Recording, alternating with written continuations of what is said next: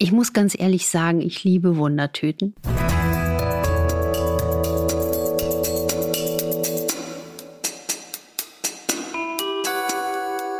Dr. Anne Fleck, Gesundheit und Ernährung mit Brigitte Leben.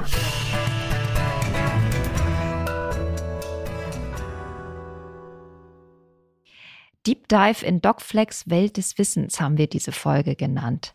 Also, auch heute, aus gegebenem Anlass, unser sich immer stets rasant füllender Posteingang ist wieder rasant gefüllt. Eine Folge mit euren Fragen und wir legen los. Wir legen los und wir, das bin ich, Dr. Anne Fleck, genannt Doc Fleck. Maike Dinklage von der Brigitte und der Brigitte Leben. Und das Heft könnt ihr bestellen unter brigitte.de slash brigitte-leben und es sind noch ganz viele weitere tolle Tipps von Anne drin und ganz viele tolle Themen. Darmsanierung, Anne, darum soll es in unserer ersten Frage gehen. Sind die teuren Darmkuren aus der Apotheke wirklich hilfreich oder sollte man bei Darmfragen aller Art oder bevor man sowas nimmt, lieber mit einem Arzt oder einer Ärztin sprechen? Also das wäre jetzt, ne, da könnte ich jetzt äh, drei Stunden wahrscheinlich ohne Punkt und Komma äh, es. Du ahntest es. Das ist so eine gleich eine Killerfrage am Anfang.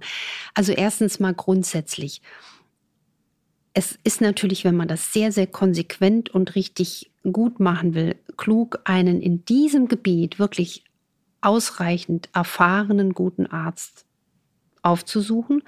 Man kann dann auch mal eine Stuhlanalyse machen und dann auch sehr gezielt eben schauen, was ist denn bei mir im Darm los? Manche haben ja auch, äh, wie gesagt, bestimmte äh, einzelne Probleme. Da gibt es Verdauungsrückstände, dann gibt es vielleicht eine gestörte Darmschleimbarriere.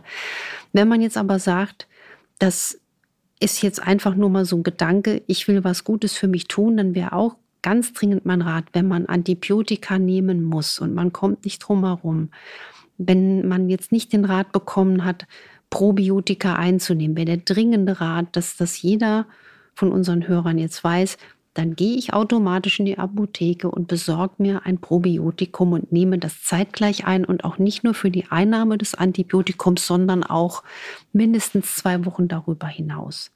Ich finde, das ist eine Frage, die braucht auch immer noch den individuellen Zuschnitt, weil wenn jemand jetzt sehr, sehr krank ist mit einer Autoimmunerkrankung, da würde ich wirklich sagen, es braucht eine beherzte und solide und akribische Hilfe, weil auch eine Darmsanierung, die kann im Schnitt mehrere Monate, wenn nicht Jahre dauern und für manche ist es auch lebenslang so ein bisschen sich um den Darm kümmern, weil der Darm ist einfach der Schlüssel.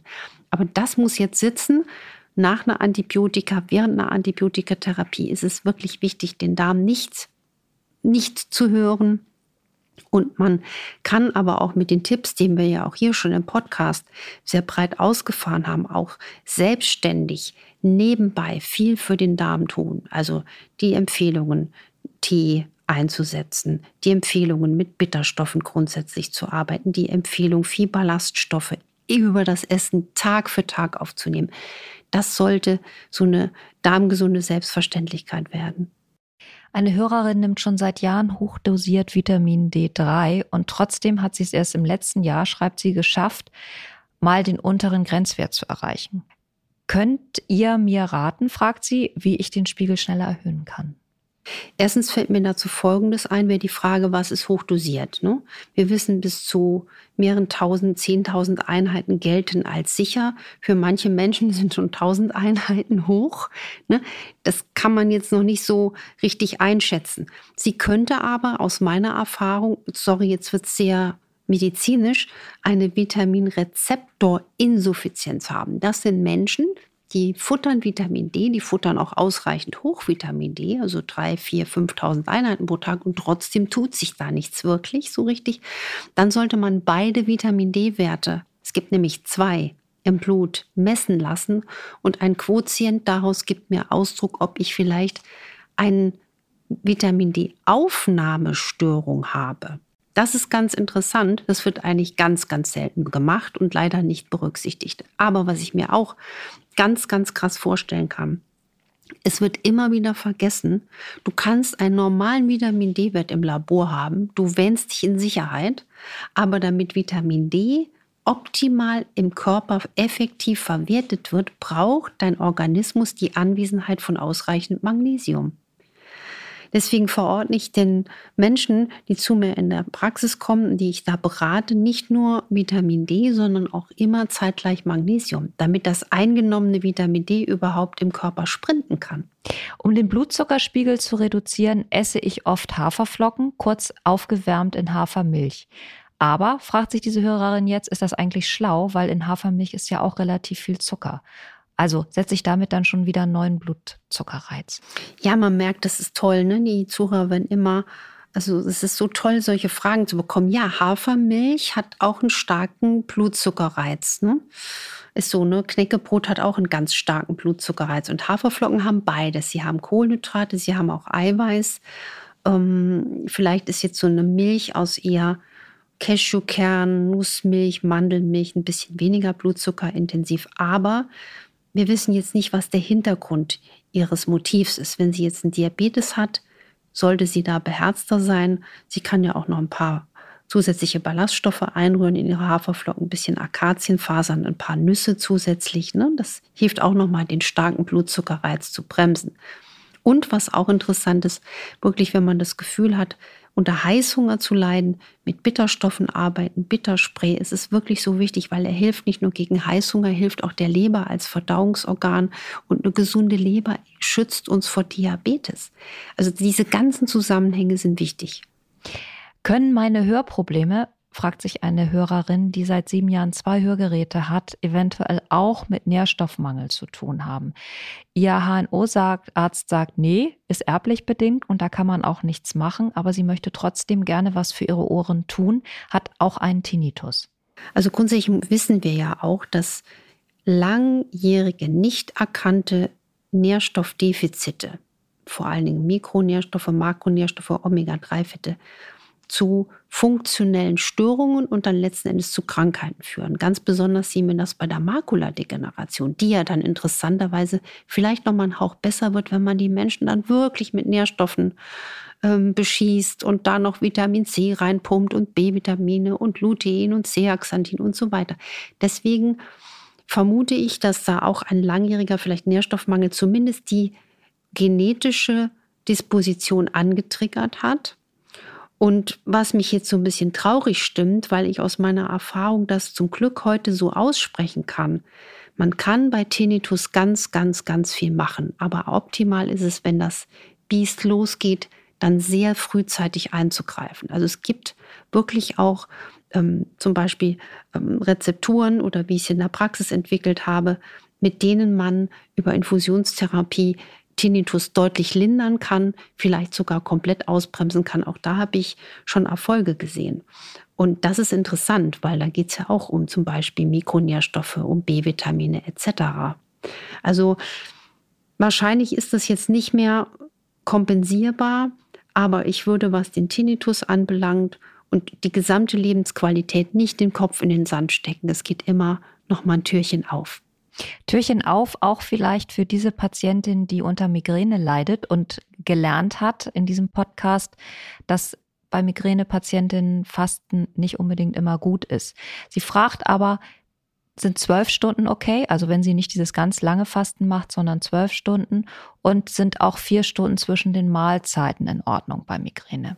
Das weiß die Hörerin selbst, weil dazu möchte ich euch alle ermutigen ihr habt eine unglaubliche Körperkompetenz, ihr habt eine unglaubliche Körperintelligenz. Und ich finde es auch ganz, ganz ja, fürchterlich, wenn dann diese pauschalen Empfehlungen sind und Menschen so verunsichert sind im Dschungel des Wildwuchs. Haben wir ja, ne? wenn es dann heißt, ich muss jetzt 16 zu 8 fasten. Nein, musst du nicht. Und gerade Migräne-Menschen würden da sehr, sehr leiden. Aber eine schöne Fastenzeit über Nacht von 12, 13 Stunden, die ist auch schon mal ein guter, guter Weg. Und wenn sie jetzt mit einer Nahrungskarenz von vier Stunden wunderbar klarkommt, dann ist das ihr Weg. Aber ich kenne eben Menschen mit Migräne, die bräuchten vielleicht doch nach drei Stunden noch mal einen kleinen Snack. Eine Frage zu Mikronährstoffen und ihrer Qualität. Eine Hörerin oder ein Hörer nimmt inzwischen recht viel nach all dem, was ähm, du empfiehlst, auch in diesem Podcast, also was für sie oder ihn dann hoffentlich passt, weiß aber nicht, weil du immer sagst, es sollten Reinsubstanzen sein, wie rein denn so ein Präparat eigentlich sein muss. Also woran erkenne ich eine Reinsubstanz? Weil nur das Pülverchen gibt's ja leider nicht. Ist ja immer irgendwas mit dabei. Na doch, es gibt schon wirklich Hersteller, die ausgewiesen Reinsubstanzenhersteller sind. Ich motiviere da auch immer zu gucken, gibt es Zertifikate. Man kann dann auch als äh, Kunde auch mal nachfassen und auch solche Firmen anschreiben. Ich würde mal gerne ihr Zertifikat für Magnesium oder so sehen. Und dann sind solche Schlagworte zu suchen wie frei von Gluten, frei von Laktose, frei von Soja, frei von Zusatzstoffen, frei von Titanoxid und vor allen Dingen frei von Karagen. Also, und bei Algenölen gibt es diese Schlagworte unter Lichthitze, Sauerstoff Sauerstoffausschluss gepresst, frisch gepresst und diese Patente wie Omega Safe. Danach würde ich im Internet googeln. Ich persönlich habe auch immer so ein nicht so gutes Gefühl mit den, mit den Kapselnhüllen. Ne? Also ich denke mir immer, meine kleine Leber, die muss ja auch alles. Also manchmal mache ich mir dann auch so Einfach mal sag, aufschneiden einfach und mal aufrieseln lassen. Auch nicht immer. Ne? In der Praxis ne, habe ich dann auch so einen Rentnerschieber, wo ich dann mal mein Vitamin C zwischendurch nehme. Ich mache mir aber auch mal ab und zu alle paar Wochen auch eine Infusion mit, mit ähm, bestimmten Nährstoffen. Aber ähm, man kann ja manches auch, auch mal aufmachen und dann in, in, in Lebensmittel einrühren, wenn es dann geschmacklich äh, kompatibel ist. Das machen auch einige meiner Patienten. Jetzt nicht immer, aber weil Karagen E407 ist leider in manchen Kapseln drin und ich wünsche mir, dass das auch 100% deklarationspflichtig ist, damit ich auch äh, sicher sein kann und für alle, die uns zuhören, dass wir da nicht denken, wir tun uns was Gutes mit Nahrungsergänzung und dann ähm, hat man dann aber auch noch was anderes geschluckt. Weil Karagen zum Beispiel ist E407, das finden wir auch in Puddings und in Frischkäse, macht alles so schön fluffig. Und das steht dabei im Verdacht, wenn man das sehr, sehr regelmäßig nimmt, dass das Darmentzündungen fördert. Und das ist ja das Ding, ne? wenn du Nahrungsergänzungen nimmst und nimmst die eben regelmäßig, willst du Reinsubstanzen haben. Es gibt aber auch einige, die haben Sachen wirklich in Pulverform. Da kannst du nur das Pulver kaufen. Eine Hörerin hat eine Frage zum Quercetin. Von dem weiß man ja, dass man es nehmen könnte, soll, weil es Zink gut in die Zellen transportiert. Darüber haben wir ja hier auch schon ein paar Mal gesprochen. Sie fragt sich jetzt, Zwiebeln haben ja angeblich den gleichen Düsentriebnährstoff. Reicht es dann auch, wenn ich bei einer Mahlzeit Zink zu mir nehme und dann eine Zwiebel esse? Ich liebe diese Frage. Und in dem Fall würde ich mir natürlich die Zwiebel als Düsentrieb wünschen, weil die Zwiebel hat natürlich noch anderes. Die hat auch Faserstoffe, die kann ich, ne? die ist auch kostengünstig. Also eine schöne rote Zwiebel oder eine schöne Biozwiebel. Roh. Roh, mm, jein. Ich würde die nicht roh essen, ich würde Zwiebeln generell mehr essen. Wenn jetzt jemand aber wirklich immunologisch bisschen kränker ist, merkt, er hat da einen hohen Bedarf. Zum Beispiel war Quercetin von mir eine meiner Empfehlungen an Patienten, die, die jetzt auch Corona infiziert waren, weil es Zink besser in den Körper bringt. Und Quercetin hat, wenn man es jetzt als Nahrungsergänzung nimmt und nicht jeder verträgt Zwiebeln gut, den charmanten Effekt, es beruhigt Mastzellen. Also es beruhigt auch allergische, anstrengende Symptome der Histaminintoleranz. Es hat nur bei manchen einen aufputschenden Effekt. Deswegen sollte man mal schauen, wenn man Quercetin nimmt man in der Regel dreimal pro Tag meistens. Wenn man da so ein bisschen aufgeputscht reagiert, gibt es weniger, aber gibt es halt ein paar feinstoffliche Menschen, dass man das eher morgens und mittags nimmt. Aufputschen ist das Stichwort. Beim Frühstück dieses Hörers, der sagt, äh, ich trinke, oder Hörerin, ähm, einer oder eine von beiden sagt, sie trinkt gerne zum Frühstück Kaffee und nimmt aber auch diverse Nahrungsergänzungsmittel ein. Und jetzt fragt sie sich oder er, beeinflusst Kaffee die Aufnahme von diesen Nahrungsergänzungsmitteln im Körper negativ? Also wäre es besser, einen zeitlichen Abstand zum Kaffee trinken zu lassen und wie groß wäre der dann? Also wenn der Kaffee schwarz ist, ist es bedingt ein Problem, aber was wirklich ein Problem wäre, ist, dass wenn Kaffee mit Milch getrunken wird, also Kuhschaf, Ziegenmilch, dann ist es so, dass ganz bestimmte Nährstoffe nicht mehr gut aufgenommen werden. Das gilt vor allen Dingen für Eisen. Also das macht schon Sinn, da einen gewissen Abstand zu machen. Und Milchkaffee wäre ein Tabu. Wenn der schwarz ist, kann man das auch machen. Ich bin immer ein Fan davon, wenn man so vielleicht einen kleinen Abstand lässt, und es mit reinem Wasser einnimmt. Aber schwarzer Kaffee ist, wenn der jetzt einfach da steht und man es so macht, noch in Maßen vertretbar. Optimal ist es nicht. Eine Hörerin fragt sehr kritisch nach der Beurteilung, dass Porridge ein Dickmacher ist. Also sie sagt, Ihr habt in einer Folge gesagt, dass Porridge per se oder in Kombi mit Dogflex Frühstücksrezept ein Dickmacher ist, aber ein Lebensmittel macht doch nicht per se dick. Es kommt doch immer auf die Lebensweise drumherum an. Also, wenn ich an einem Tag nur zwei Krapfen esse, was natürlich jetzt mal ein Negativbeispiel ist, kann ich auch abnehmen. Das ist absolut richtig. Es ist ja nicht ein Lebensmittel, sondern die Dosis aus ganz, ganz vielen Lebensmitteln. Was mir aber aufgefallen ist, ist in der Sprechstunde, dass ganz viele Menschen Eiweiß und Fett gegessen haben und dann noch viel Porridge drunter gerührt haben. Das waren dann aber in dem Fall alles Menschen mit einem Abnehmwunsch und die sich gewundert haben, weil sie nicht so gut abnehmen. Und da muss man einfach sagen, das ist dann auch nicht der Porridge allein, sondern die Kombination aus Kohlenhydrat und Fett. Ne? Also Brot mit Käse, Porridge mit Öl, das ist ganz, ganz gleich. Also ich persönlich mag Porridge dann, auch weil ich dann, ich, ich nehme, so also viele nehmen mit Porridge einfach sehr, sehr gut zu. Ne? Das muss man einfach auch wissen. Das ist auch einer meiner Rezepturen.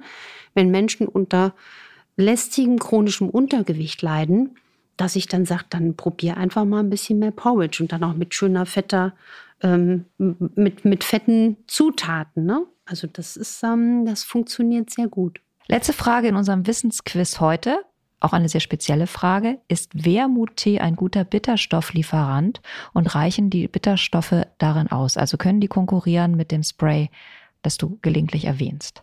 Bei Wermuttee wird meine Stimme schon ganz heiser. Ich habe den auch zu Hause. Der ist wirklich richtig gut, so wie du guckst. Ja, da zieht sich allem zusammen. Ja, das muss man wirklich ähm, wollen. wollen. Und er ist natürlich ein exzellenter Bitterstofflieferant. Er hat aber dann nur einen Bitterstoff. Also man hat ja dann bei Bitterstoffpräparaten unter Umständen so einen ganzen Strauß an Bitterstoffen. Ich denke jetzt zum Beispiel vor allen Dingen an die Kraft von Löwenzahn. Löwenzahn hat ja nicht nur eine Bitterstoffqualität, er hat ja auch noch ganz viel andere wertvolle naturheilkundliche Wirkung. Insofern finde ich es immer charmant, wenn man sich schon was Bitteres gönnt, dass es noch mehr Sachen anspricht. Aber wer Wermuttee aushält, der kann auch damit auf jeden Fall arbeiten. Ich finde es nur echt tough. Ne? Also du musst ihn ja auch zubereiten, du musst die Tasse trinken und das ist wirklich unangenehm. Also so ein Spray geht halt sehr schnell mal nebenbei, wenn du in der U-Bahn sitzt, wenn du auf der Arbeit bist. Du hast innerhalb von einer Sekunde was. Wenn du kannst natürlich auch mit, mit Kräutern arbeiten und Gewürzen, aber das musst du ja dann auch erstmal eine Mahlzeit machen. Insofern finde ich diesen To-Go-Gedanken so charmant. Aber nichts gegen Wermuttee. Wer will, feuerfrei. Weiter geht's bei RTL donnerstags ab 14 Uhr mit Anne bei Punkt 12 und in ihrem neuen Online-Coaching-Programm. Das könnte für euch interessant sein, wenn ihr an dem Thema Fett weg und äh, an der Länger-Leben-Formel von Doc Fleck interessiert seid. Infos dazu docfleck.com. Die Folge nächste Woche wird fett. Es geht ums Öl und wir freuen uns auf euch. Wir freuen uns auf euch und macht was draus.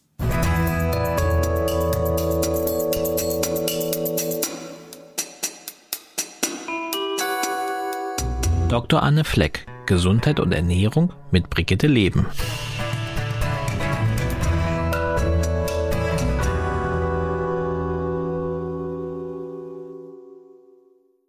Dieser Podcast ist eine Produktion der Audio Alliance.